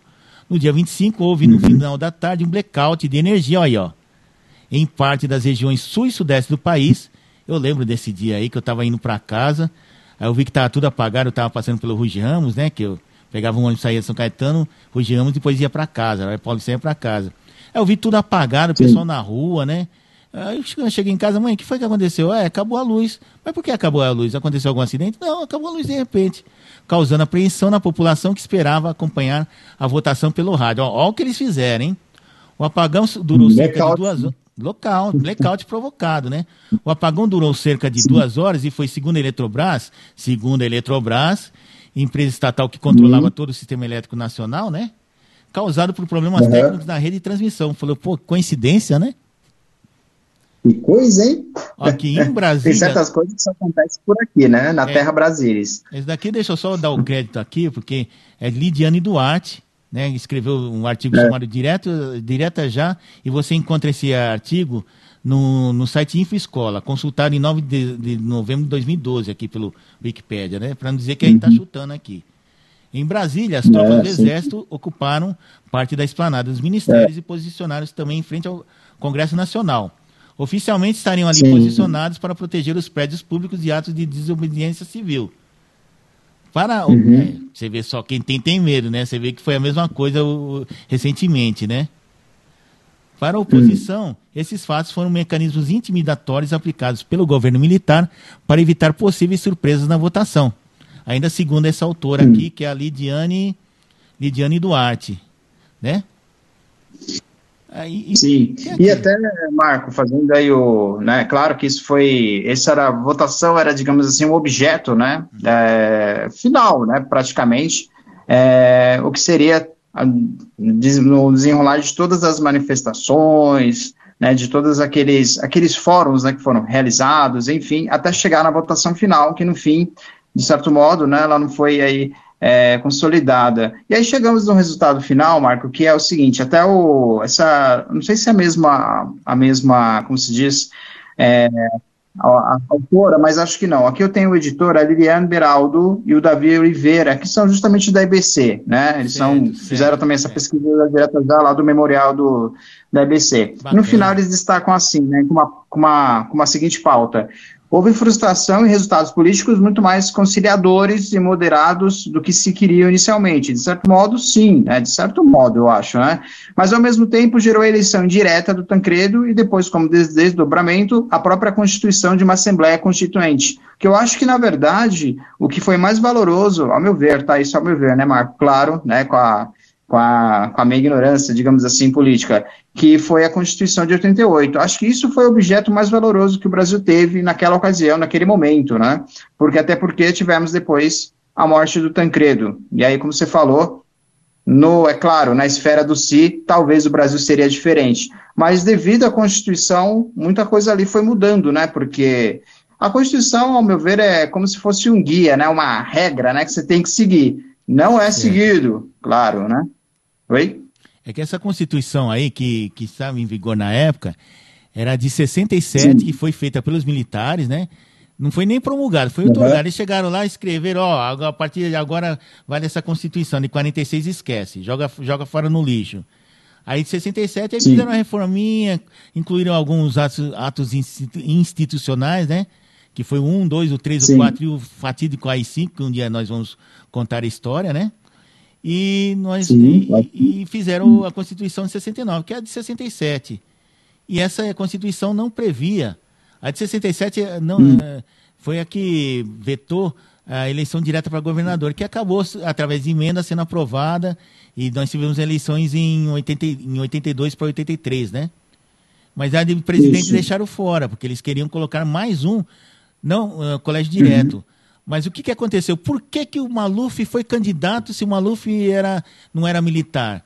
Porque o Figueiredo fez um acordo com, hum. com o pessoal que estava negociando Ulisses Guimarães, com o Petrônio Portela, que é outra figura que, que merece ter, ter uma história, sua história contada, foi super importante para a redemocratização, com o Albano uhum. Franco, não, acabei de falar o Ministério das Alagoas aqui, que ele fez um acordo lá, uhum. falou, ó, e, o, e o Golbery do Couto e Silva, né, sempre, o Golbery sempre agindo nas sombras, né, que foi a grande eminência parte do, que nós tivemos na época do regime militar, que ele assumiu o compromisso, é. ó, nós vamos fazer eleição em 85, não vai ter eleição direta para presidente, logo em 79, 80, né, tudo bem, mas só que é assim, uhum. o, próximo, o próximo candidato que vocês escolheram vai ter que ser um civil.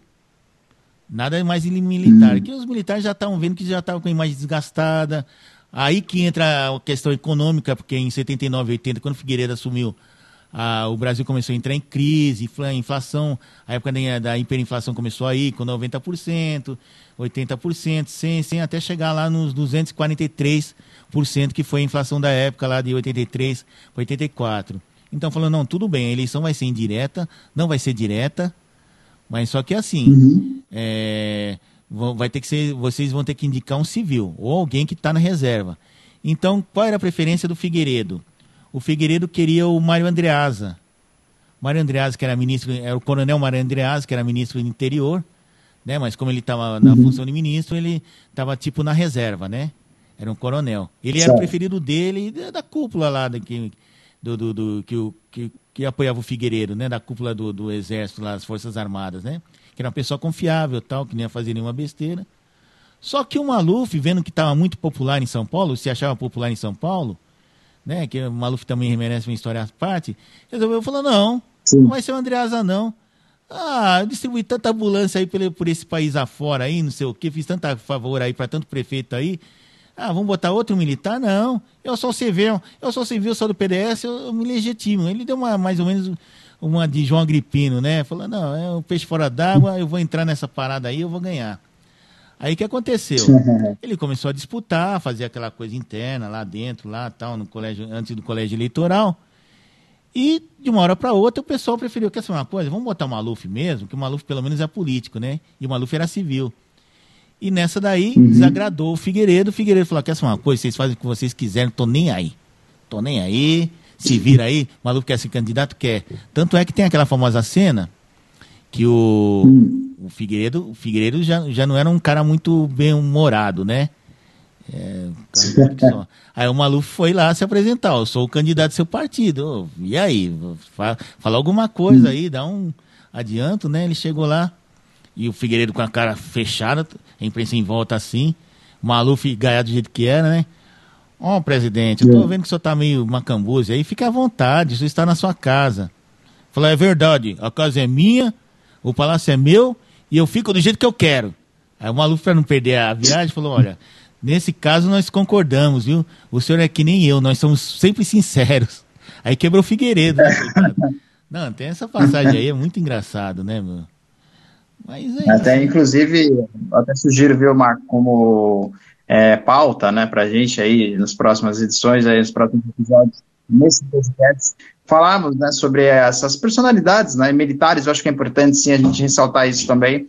É, como você falou, é, bom humor, ou como ele tratava, de certo modo, né, como era o comando aí do país, né, através dos militares, querendo ou não, por mais que muita gente não goste dos militares, principalmente dessa geração mais nova, é, é bom saber também como era o Brasil né, regido né, pelo, pelos militares. Claro, cada um da sua nomenclatura aí, regime ou então ditadura, mas independente disso, é, eram eles que estavam no poder. Né? É claro que os atos institucionais Aí eu acho que o 2 e o 5, eu acho que eles foram um pouco mais ferrenhos, sim. Mas independente disso, é, é importante a gente saber. Porque é como você sempre fala, Marco, eu acho que é importante ressaltar. Se você não souber a história lá do passado, né, você fica viajando no presente, não entende nada e acha que sabe de tudo. O que é o pior, né? É. E é importante a gente é, sempre pesquisar o passado, né? Para poder entender o presente. Sim. Por exemplo, uma coisa curiosa aqui, tem uma foto, não sei se está aqui, deixa eu ver se eu acho. É. Ah, tem uma foto do palanque.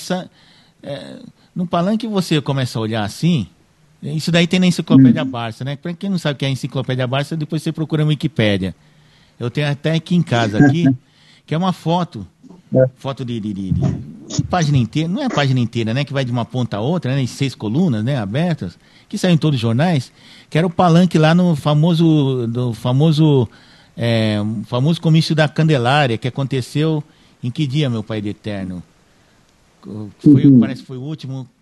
É, poxa, estava aqui com ele aqui, Rio de Janeiro, Goiás.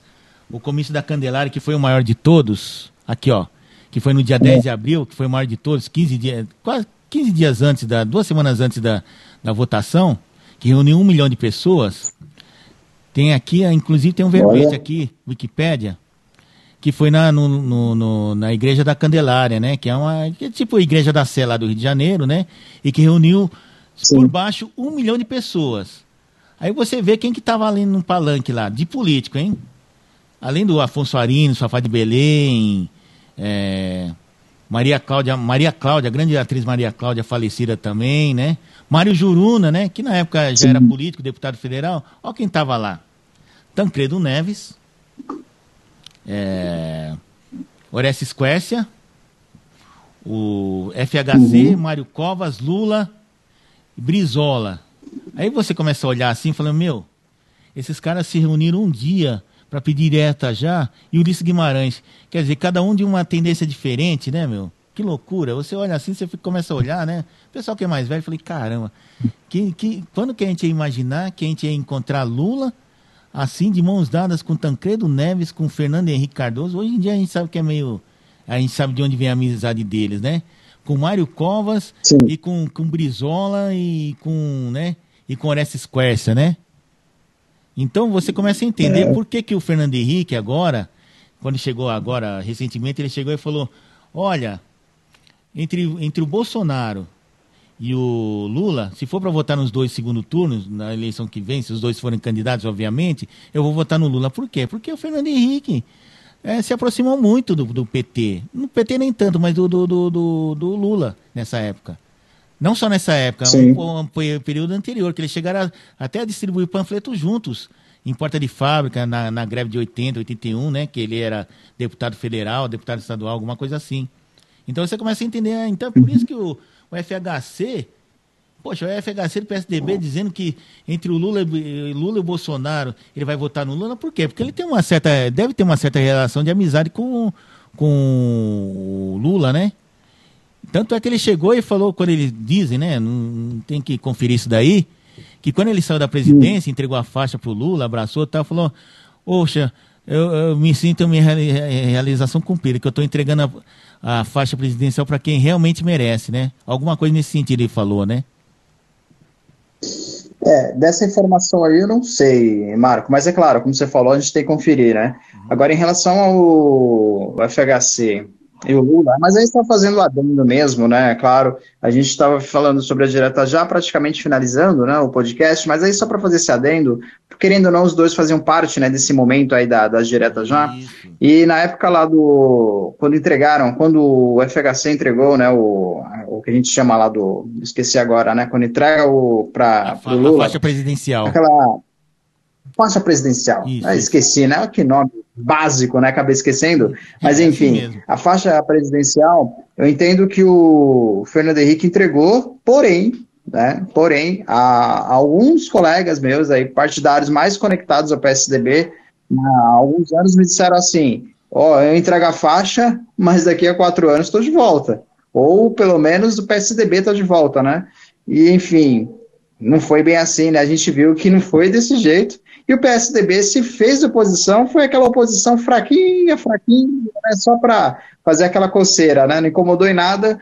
E, e o Lula, e, e, ao contrário, pelo que eu conheço, de pessoas já conectadas, mais relacionadas mesmo, né, ao PCdoB, ao PT, né, que foi o... Cheguei a trabalhar uma época com esse pessoal também, é, foi a mesma coisa. Eles disseram assim que o, o, objetivo deles não era simplesmente ficar por quatro anos, era no mínimo 20 anos é, no poder, porque por 20 anos, por duas décadas, você consegue, né, Marco, é, criar, digamos assim, é, tentáculos, né? Como se fosse o povo, né? Sabe o povo lá do mar, né? O povo, é, o animal povo, cultura, onde né? você cria braços, né? E eles acabaram Oi? quase conseguindo o objetivo, não ficaram é, 20 anos, mas ficaram pelo menos 15, né? Exatamente, né? Então, assim, você melhor. cria braços né, na sociedade. E aí a gente sabe bem disso, né? Como foi criado mesmo. É, se a gente olhar para a academia, se olhar para servidores públicos, para alguns projetos sociais, enfim, para diversos setores, é muito perceptível isso, na né? classe artística também, né? Enfim. Então, é, eu não sei se foi bem desse jeito que o Fernando Henrique queria, né? Mas, é, independente de, do que ele queria ou não, né? Tanto que eu acho que não mesmo, viu, Marco? Tanto que depois do Temer, quando assumiu, né, ali, digamos assim, dentro de um golpe de um golpe, né, lá dentro, né, do PT entre eles lá, né, PT e o, e o na época PMDB ainda, uhum. quando o Temer assumiu, quem que foi um dos ministros do, do Temer, né, ele convidou assim rapidamente José Serra, né? Que era um dos ministros da época. Exato. Entre é. outros, né? É, porque o PSDB, para quem não sabe, saiu do, PM, do, do, PMDB, né? Porque no começo era o seguinte, Sim. o Tancredo Neves fundou o PP, Partido Popular, e o uhum. Ulisses Guimarães e esse pessoal todo aí, Fernando Henrique, é, Covas, né, que já havia... É, eles nunca foram do, do, do mesma cepa, né? Que, que o Fernando Henrique veio do, do, do, do, Fernando Henrique era um intelectual, não era nem da política. Mário Covas tinha sido. Mário Covas tinha sido líder do governo, da, da oposição, né, no, hum. na, no, no, no ano 68. né? Foi ele, que, foi ele que liderou aquela revolta lá, que queriam caçar o, ministro, aquele deputado Márcio, Marcílio, Mar, Mar, Marcílio Marques, como que era o nome dele? Márcio Moreira Alves, porque ele sugeriu para as senhoras, né, as senhoritas, quando os militares, os, os jovens formandos da, da, da academia militar fossem, da, fossem se formar, não dançasse a valsa da, da, da, da, formatura lá. Isso deixou os militares putos, é uma bobagem, não é uma besteira, né? Mas os militares entenderam tá. isso daí como uma provocação e pediram autorização uhum. para a Câmara dos Deputados, é, é, pediram autorização da Câmara dos Deputados para poder prender e processar o Márcio Moreira Alves, baseado na Lei de Segurança Nacional ou algo parecido na época, né? É só que o Mário Covas, uhum. que era o líder da oposição, líder do MDB, ó, Mário Covas, ó, você vai puxando, ó, Mário Covas, hein? 1968, já estava lá, o homem já estava lá, né? Ele falou, não, senhor, não vamos, vamos, dar autorização merda nenhuma, e o Congresso, né, surpreendentemente, não deu uhum. autorização. Aí esse foi um dos motivos, um dos motes, que eles baixaram o ato AI5 e fecharam a Câmara. Fecharam o Congresso Nacional temporariamente, caçaram inclusive o Mário Covas e o Márcio Moreira Alves, foram caçados por causa disso, né? Foi a desculpa que eles deram, né? Os caras vieram com graça aí de, de proibir as meninas de, de, de, dançar com os rapazes e tal, mas claro que foi, não foi só isso, foi mais coisa, né? Você vai vendo só como você vai puxando, a, a entre aspas, a capivara do sujeito, você vai vendo, ah, então lá atrás ele fez isso, lá atrás, lá atrás ele fez isso, né? É um negócio muito interessante, né? Então, então é Exatamente. isso, né? E, e, e você estava dizendo alguma coisa aí sobre. Ah, sim, eu estava falando sobre o PMDB, né?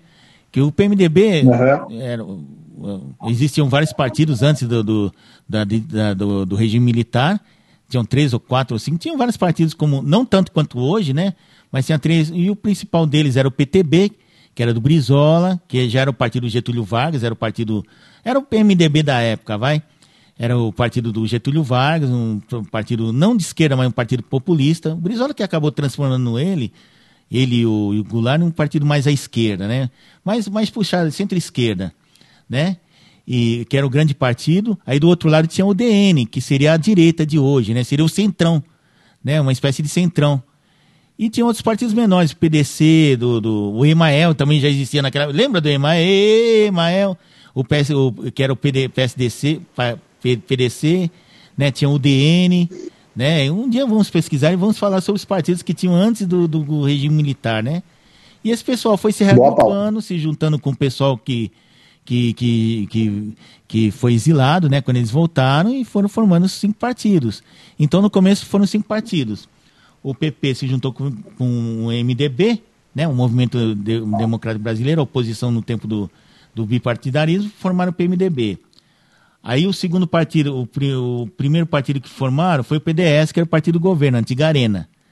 Onde tinha o Maluf, Antônio Carlos Magalhães, Sarney, Aureliano Chaves, que foi vice do Figueiredo, o Marco, Marco Maciel, né? Aí depois o pé do. Aí o segundo partido que se formou foi do Brizola, mas o Brizola queria a marca PTB. Mas só que a marca PTB, uhum. não sei por qual motivo, ainda preciso é, pesquisar direitinho, acabou ficando com a Ivete Vargas, que era sobrinho, sobrinha do Getúlio Vargas. Então não sei quem acabou considerando, não. Ivete Vargas, sobrinha de Getúlio Vargas, ela tem que ficar com a legenda PTB, que é hoje o PTB do Roberto Jefferson, que está acho que está preso ainda, né? Prisão domiciliar, né? E foi o único partido do Roberto Jefferson que entrou na política nessa época em 82 e não saiu até agora, né? Em presidente, tudo e hum. tal, né? Aí o terceiro partido que se formou foi o PT, que foi o PT? Junção do pessoal do movimento sindicato, eh, sindical, principalmente metalúrgico aqui do ABC, né, com Lula, uhum. Djalma Bom e outros, se juntou com o pessoal do, do MDB, que era mais esquerda, tipo o Eduardo Suplicy, que era deputado estadual na época, né, em 78, 79, né? Que, Sim. que, mas só que e, e, se juntou com o pessoal que veio da guerrilha lá, tal, tava meio escondidinho, recebeu anistia, tipo Zé Dirceu, tipo José Genuíno, o pessoal das ligas camponesas, tal. Isso formou o PT. Então a gente confunde muito achando que o Partido dos Trabalhadores, na verdade, só uma parte dele original era dos movimentos é, sindicais ligados à indústria, né, metalúrgicos, tal. Só uma parte deles, uma pequena parte petroleiros também, bancários, né, se juntaram sobre a, o guarda-chuva do PT, mas se juntou muita gente que era de esquerda, é, que não era necessariamente um movimento sindical, era o pessoal do funcionário público, funcionalismo público, tinha outra origem, intelectuais, academia. Né? Você vê que tem, o próprio Suplicy é um exemplo típico né? de intelectuais de esquerda, principalmente vindos da USP, né?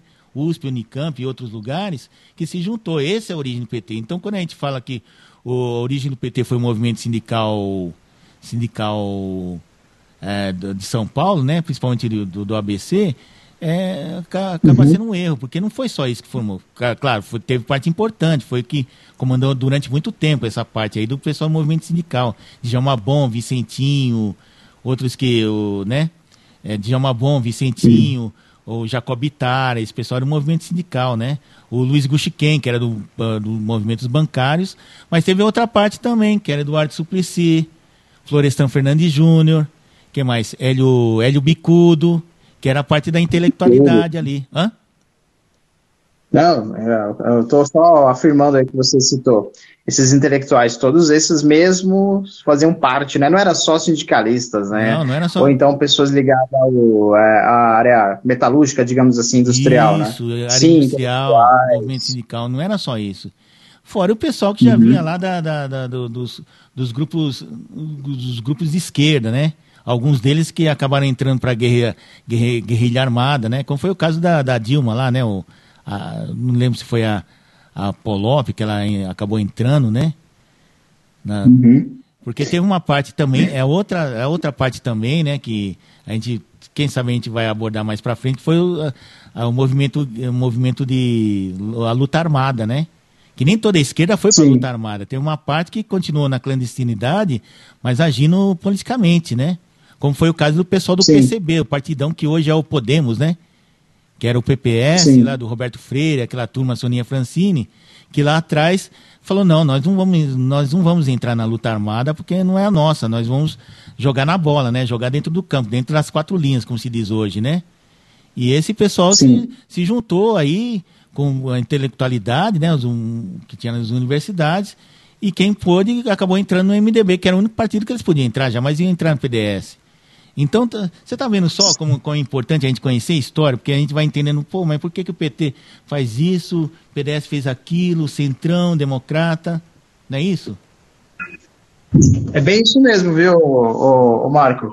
Detalhe, né? Hum. É, é como se fosse um é, ali um desenrolar de, da, do fio de, fio de lã, né? Você vai desenrolando, Isso. desenrolando, desenrolando. E detalhe, ele é extremamente infinito. Marcão, ah, até para a gente finalizar, né? Sim, Falamos sim, sim. aí, um, acho que boa parte desse podcast aí dos Direta Já, conseguimos trazer os personagens, destacar um pouco os personagens e destacar também é, parte do movimento. É claro que uma hora, uma hora e meia para falar não dá, né? É muito pouco, né, para falar é sobre complexo. tudo isso. É. é, mas é, assim, a gente vai trazendo, acho que como eu falei brincando, né, no, no áudio anterior aí, não no áudio, né, nas nossas conversas, algumas pílulas, né, sobre política, mas você conseguiu trazer esse nome até melhor, né, essa nomenclatura mais assertiva, né, digamos assim, Terra Brasilis, porque é bem isso mesmo, e aí eu gostaria só de, até para finalizar contigo, é, essa questão da o que foi, o que hoje né, nós herdamos aí dessas diretas já, Marco? Você que é um especialista ah, em sim. política. Eu, eu, vou, eu vou, vou, me fiançar aqui de novo na Wikipédia, sempre lembrando ao amigo sim. ouvinte, né, que não confie muito no que a gente fala, né? Que muita coisa a gente fala de cabeça, claro, algumas coisas, muita coisa a gente faz consulta, mas algumas coisas a gente vai lembrando de memória, por isso que a gente às vezes dá esse lápis, não, como é que é o nome daquele cara mesmo? Mas você pode consultar, tá aqui no Wikipedia, você digita direto já no Wikipedia, vai aparecer. Depois a gente vai colocar o link onde está na memória EBC, né? Que você falou, né? O, o Arthur, sim, sim. né? Então, você procura pesquisa melhor, inclusive até para os assuntos que a gente começou a abrir aqui, a formação do PT, né, a questão lá do, do, do da, da, da, posse do, do, João Goulart, né, o, o, como se deu o golpe e tal. Então você vai abrindo, isso daqui é só uma explanação geral, porque é impossível a gente explicar todo o movimento das diretas já, é, em condensar um movimento de um ano e pouco em apenas uma hora e meia, ainda por cima falando e não escrevendo, né? Isso daqui daria um livro Exatamente. maior do que o do, do Hélio Gaspar aqui sobre o, o a ditadura, né? A série de livros. Uhum. Então, as consequências aqui, segundo uh, foi pesquisado aqui pela Wikipédia, sempre relatando aqui, mais uma vez, Lidiane Duarte, autora Lidiane Duarte, é, da, do site InfoEscola, né? Depois aí você procura o link lá, que para reprimir as manifestações populares, durante o mês de abril de 84, o então presidente João Figueiredo, que é pai do Paulo Figueiredo hoje, que é comentarista aí de vários sites, né? Que já foi comentarista de Jovem Pan, Paulo Figueiredo Júnior, né? É neto, né? É avô, né? Aumentou a censura sobre a imprensa e ordenou prisões, ocorrendo violência policial né? Daqui, segundo o relato da, da, dessa altura que a gente acabou de falar. Apesar da rejeição da emenda Dante de Oliveira na Câmara dos Deputados, né? Aqui tem um quadro de votação também, quem quiser consultar. O movimento pelas diretas já teve grande importância na redemocratização do Brasil. É, segundo a autora aqui. Suas, li suas lideranças passaram a formar nova elite política brasileira e o processo de redemocratização culminou com a volta do Poder Civil em 85, na aprovação de uma nova Constituição Federal de 88 e com a realização das eleições diretas para presidente da República. Ou seja, se não tivesse, segundo a altura aqui, se não tivesse tido a, as diretas já, talvez a, a, a eleições para presidente, nova Constituição, talvez tivesse demorado um pouquinho mais para acontecer, né? Sim, até concluindo, concluindo aqui, Marcão, seria diferente mesmo, né? A, como você disse, né? Seria, é claro que o C, ele sempre entra na esfera da condição, mas acredito que seria diferente. Aliás, muita coisa por aqui seria diferente se tivesse acontecido isso, se um outro alguém tivesse sido eleito e assim por diante, né? Como você disse aí, ainda que seja na esfera do C, muita coisa seria diferente, sim. Eu é, acredito é também, estou assim, contigo nisso. O que condiciona a, a questão do C é, hoje em dia, hum. graças a Deus, é o nosso voto. Né? É o nosso voto. Sim. Por exemplo, se a gente tivesse escolhido, por exemplo, o, o Geraldo Alckmin, né? Que foi um fracasso, coitado, um fracasso retumbante. E não tivesse eleito o Bolsonaro, tivesse eleito o Geraldo Alckmin. O que será que teria acontecido no Brasil? Será que ia mudar tanta coisa como vem mudando? hoje em dia? Será que a oposição ia estar tão feroz como está hoje em dia? Será que a gente teria. Será que o Geraldo Alckmin seria um, um presidente tão forte, tão popular como é o, o, o Bolsonaro? Eu creio que não. Seria outro tipo de governo. Talvez a, talvez, talvez a Lava Jato é, tivesse aí, quando tivesse continuado aí, né? A gente não sabe. Uhum. Né? São hipóteses, né? Porque como se não aconteceu, então não dá para saber. Mas com certeza seria diferente se o Alckmin tivesse ganho. Seria muito diferente se o, se o Ciro Gomes tivesse ganho, né? Agora, se fosse o Haddad, eu não sei não. Eu fico com medo se que teria acontecido, mas eu acredito que o Haddad não teria a menor chance de ganhar mesmo, até porque chegou atrasado, tudo. Né? Então, tudo é consequência, né? É o, com que é o homem, com que é a história do homem, é ele e suas, e suas, suas circunstâncias, não é isso? Ou como diz o, o, o, o avô do. aquele personagem do, do filme do Homem-Aranha, lá da saga do Homem-Aranha, o tio do, do, do é. Peter Park, né? O tio Ben. Fala, é. meu filho, com grandes poderes vem grandes consequências. Com grandes, com grandes poderes vem grandes responsabilidades. E é uma verdade, viu? O, né? Sim, sim. Mas é isso mesmo, né? E vamos ficando aí com o tio Ben, que é bem isso mesmo, né, Marco? Aproveitando aí o, a tua deixa, né? Que é, de fato, é isso. Com, com grandes poderes vem grandes responsabilidades. E é claro, né, que a gente também tem a nossa responsabilidade, claro, nesse podcast, de trazer alguns conteúdos a mais, né? Trazendo um pouco desse contexto, desses cenários Muitas vezes, hein, Marco? Pouco comentado pela grande mídia. Mas aí temos o Marco para trazer também e eu, né, para trazer esse cenário um pouco do, do contexto político, e é, e é, claro, né, outros, outras pessoas aqui estarão conosco também em breve, para trazer, para, é, digamos assim, ampliar ainda mais esse debate, ou então, essa informação. Marco, então, por hoje é isso, né, direta já, né, não, não, claro, trazida aí com todo, com todo o contexto que merece, né, claro, mas abrindo aí, né, o nosso Terra Brasilis. Tá certo, então. Muito obrigado aí pela participação e desculpe pelo semi-monólogo, né? Que você falou tão pouco, né? Não, mas é, eu acho que o importante é isso, viu, viu Marco? Eu, até prefiro que você que tem aí o maior conhecimento, né, não só de vida, mas assim, até, até mesmo de estudo, né, dentro dessa esfera política, eu acho importante. Eu até venho nesse, nessa figura de dizer assim, é, é, em relação ao. Quando você vai falar de algo, de um assunto específico, uma pauta específica, é, quem tem que falar mais é aquele que sabe mais, que conhece mais ou que viveu mais, né? Que isso, isso né? Acho que isso é importante. Eu vivi, acompanhei, né? Não, não que eu saiba mais, né? Que assim, uhum. eu, eu, evito dar opiniões, opiniões, porque justamente eu não sei realmente o que aconteceu e às vezes a gente não estuda Sim. o suficiente, né? Mas você vê tanto, uhum. que eu evitei de dar, fazer é, interpretações. O que a gente faz mais é interpretação, que a gente lembra de memória, puxa uma coisinha aqui, outra ali. Sim. Quando a gente não tem certeza do, do que é falado. A gente fala, olha, segundo, né? Segundo, como a gente aprendeu uhum. no, manual da, no manual da Folha, né?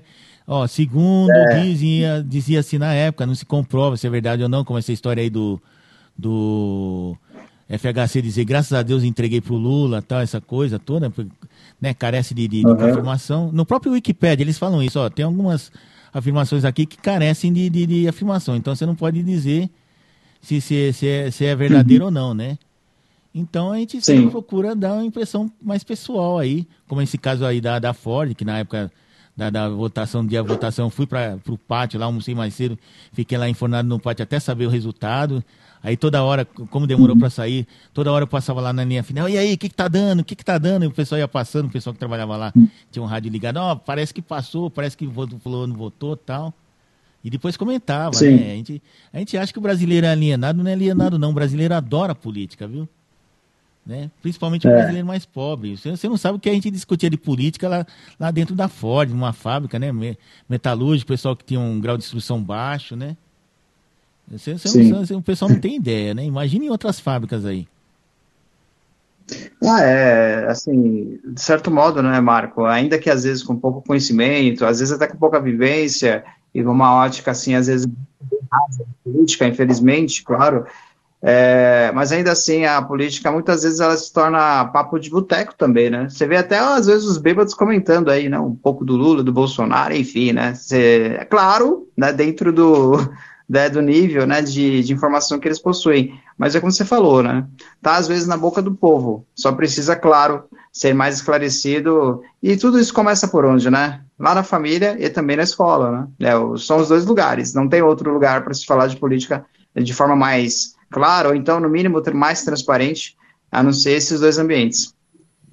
Tá certo, então. Então, vamos encerrando por aqui, senão não vai sobrar para o próximo podcast, né?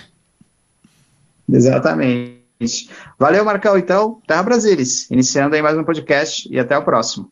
Até a próxima e muito obrigado pela, audi pela audiência aí e muito obrigado por ter acompanhado a gente até aqui.